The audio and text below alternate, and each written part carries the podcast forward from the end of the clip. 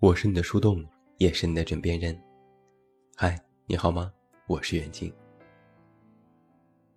前两天有一则新闻，很抱歉以这样的方式认识他。在九月十日，初代网红沈丽君留下了万字的遗书，坠楼身亡。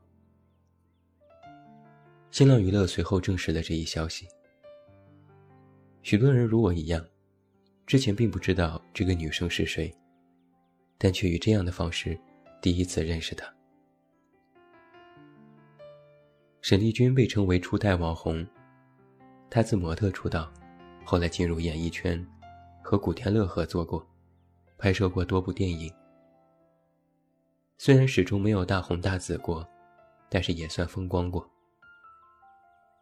十年前，她被誉为上海第一美女。随后嫁入豪门，放下事业，相夫教子，淡出了娱乐圈。十年后，当她又一次出现在公众的面前时，却已是身后事了。她身患癌症，丈夫出轨，最终选择结束了自己的婚姻和生命。生前好友证实，沈丽君自杀的原因。是丈夫出轨和小三挑衅。网上也出现了她长达万字的遗书。在这封遗书当中，她细数了这些年自己婚姻家庭生活的不幸，让人惋惜。她写道：“不幸的婚姻总是雷同，这是一个三观不合的婚姻悲剧。这是一个癌症晚期妈妈，一边忍着腹睡的胀痛。”呕吐、失眠写下的，我没有哭，一滴眼泪都流不出了，哀莫大于心死。这则消息一出，网上的人立马开始讨伐渣男、讨伐小三、讨伐恶婆婆，也有人惋惜，有人不解。在大家都在痛骂渣男都是大猪蹄子。小三应该死全家的时候，我却在想：这样因为生命不幸而致生命陨落的悲剧，真的不可避免吗？在沈丽君的遗书当中，她说了这些年婚姻生活的状况。二十七岁的时候，她遇到了自己以为可以托付一生的人，恋爱时。他们相处轻松愉快，这让他忘记了阳光背后的阴影。八个月后，他们步入了婚姻的殿堂。而当时沈丽君并不知道，丈夫此前已经离过一次婚。她也不知道，丈夫虽然家境很好，却是一个游手好闲的人。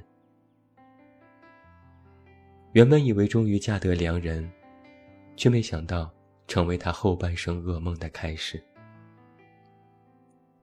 她从小体弱，加上丈夫精子集训率高，为了要孩子，她打了两百多针保胎。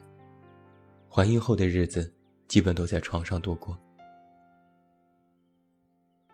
怀孕的日子异常艰辛，先兆流产，产后虚弱多汗，又不放心保姆，凡事亲力亲为。产后抑郁、月子病，这些都是靠她自己咬牙挺过来了。可丈夫呢？他永远都是凌晨后回家。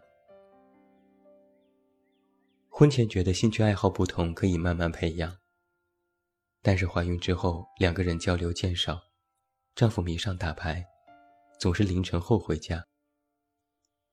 即便回到家，也是睡在客厅，不进卧室。动辄埋怨妻子，嫌家里乱，挑剔饭菜难吃，责怪孩子吵得自己睡不好觉。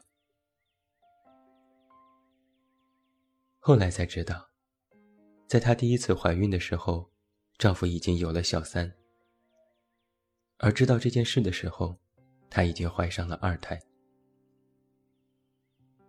丈夫在她怀孕的时候，不仅没有尽责，反而整天花天酒地。以打牌输钱为理由骗她的钱，甚至拿着孩子的钱去给别的女人买奢侈品。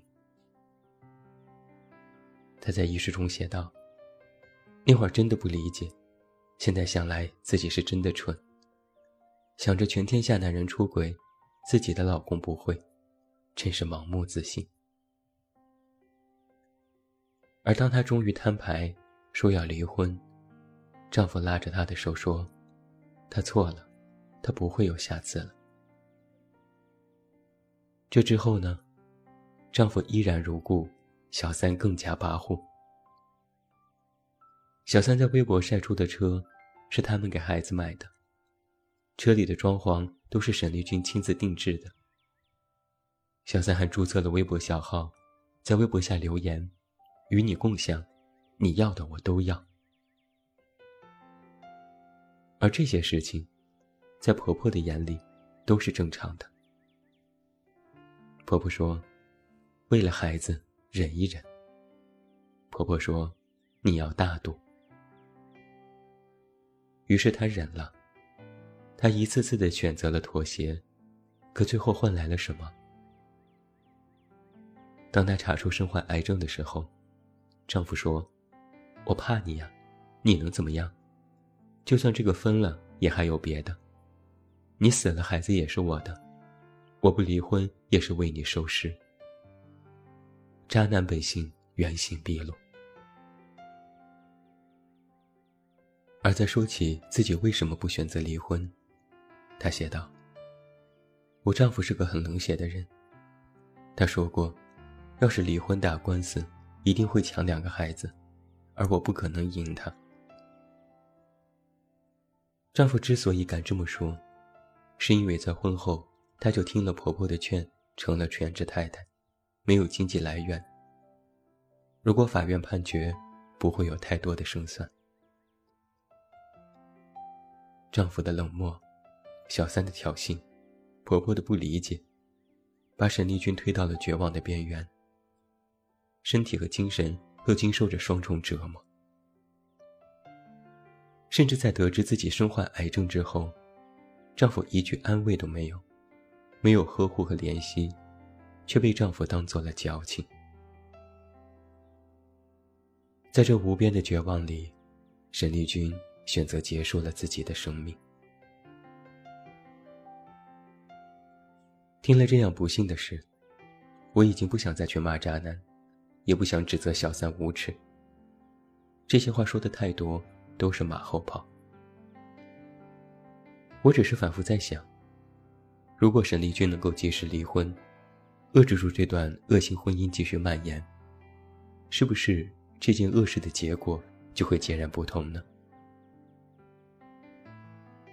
在他的遗书当中，有这些关键的信息：她在婚后成为了全职太太，没有经济来源；丈夫在她怀第一胎时就已经出轨；丈夫道了个歉，就选择了原谅和忍让；婆婆的不理解和劝说。也让她十分犹豫。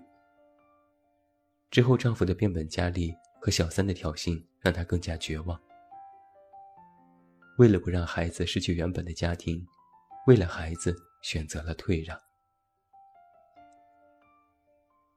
在网上也曾经有过调查：如果婚姻不幸，为什么不选择离婚？调查结果显示，女人不离婚的原因主要有这么几条。第一，旧情难舍；第二，财产分割；第三是孩子；第四是不甘心。男人不离婚的原因，除了这几条，又多了几条，分别是：面子、担心形象受损、欲求不满、不愿丧失对婚姻的控制权。我经常听到有人抱怨自己婚姻生活不幸，别人说那离婚吧，他们都会非常犹豫和苦恼，想离但不敢离。他们经常这样说：刚结婚没几年，这就离了，别人会怎么看自己？以后的日子连个依靠都没有，怎么过？毕竟还是有孩子的，离婚对孩子的影响太大了。对孩子成长不利，不想让他遭罪；还有的说，我为什么要离婚？是他对不起我在先，我偏不离，就要绑着他，不能让他如愿。听起来这些话都有道理，但是却忽略了这么几条。在这样的婚姻家庭生活当中，自己过得不开心，就只是为了让别人看一个表面光鲜吗？也早有研究发现，离异对孩子的影响，相比成长于一个不健康、每天争吵、硝烟弥漫的家庭之中，其实后者对孩子的影响更加恶劣。而对于婚姻的不甘心，无非是一种自我偏执，用对方的错误和想要拖垮对方的心态，来惩罚自己原本可以解脱的行为。我曾经传递过许多的爱情观，其中有一条，我要在今天的节目当中郑重的重申，那就是，在爱中，无论是何种境况，都要保证自我的独立。随时保持好你的止损力。保持止损力，是因自我独立而起，需要你对感情或婚姻有着清醒的认知。那什么是止损力呢？用一句通俗的话来讲，就是你可以有随时走人的能力。恕我直言，沈丽君在自己的婚姻生活当中。就渐渐地失去了这种止损力。婚后做了全职太太，断了经济来源，依附于家庭，丧失了个人生活。面对婚姻问题，选择了忍让。现在他的悲剧，与其说是为了家庭和孩子，想要求得圆满，倒不如说是因为止损力不够，让自己坠入了深渊，让人痛惜。要知道，家庭婚姻生活的圆满，从来都不是靠着妥协和退让来成全的。你不知道什么时候就遇到了渣男，你不知道哪个人对自己的婚姻虎视眈眈。与其事发之后痛苦不甘，不如就让自己在婚姻的位置来进行变化。保持止损力，就是让婚姻关系当中的被动。变为主动，在感情当中，女性作为较为弱势的一方，更应该对自己和内心采取良好的防护措施。女生的底线较高，她们对于感情的认知也偏感性，而保持止损力，就可以让自己在遇到重大问题时，除了感性之外，也能够用理性去思考。也能够用行动去进行自救。我曾经这样说过：，被爱伤害之后，才知道经济独立和自我独立的重要性。想要在婚姻关系当中保持良性的位置，免受突如其来的打击，就要知道及时止损的重要性。很多人的感情状况是，结婚时干脆利落。但离婚时却牵绊太多。但其实，你既要有能力选择结婚，也要有能力选择离婚。而缺乏止损力，实际上是缺乏对婚姻的控制力，缺乏对现实改变的能力。同时，也要意识到，离婚其实并不是一种失败，而是你主动选择了停止彼此伤害。停止了无休止的争吵，让自己以后的生活更有尊严。所以，无论你和什么人相处，无论你最后和怎样的人组建家庭，都要时刻保持这种能够止损的独立性。而在这种独立性当中，人格独立最为重要，其次是经济独立。不要完全依赖于家庭。依赖于婚姻当中的另外一方，婚姻绝对不是一件可以一劳永逸的事情，更不能够完全保证给你带来长久的稳定。要时刻保持一种潜意识当中的危机感。也不要觉得你因为什么财产、孩子、面子，选择暂时的忍让，到头来，结果估计都会大失所望，甚至覆水难收。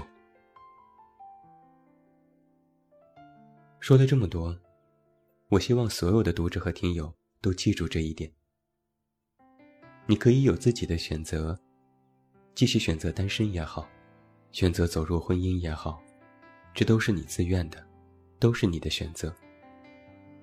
但是选择不等于完全依赖和安心，能够随时保持警惕，保持自己的止损力，让自己依然能够有能力。随时脱离恶性的环境，你不知道什么人什么事，就会打破你现在平静的生活。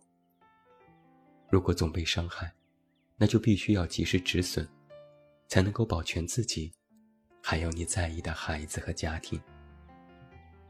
而这，才是现代人最良性的爱情观。最后，祝你晚安，有一个好梦。不要忘记来到公号，这么远那么近，每天晚上陪你入睡，等你到来。我是远近，我们明天再见。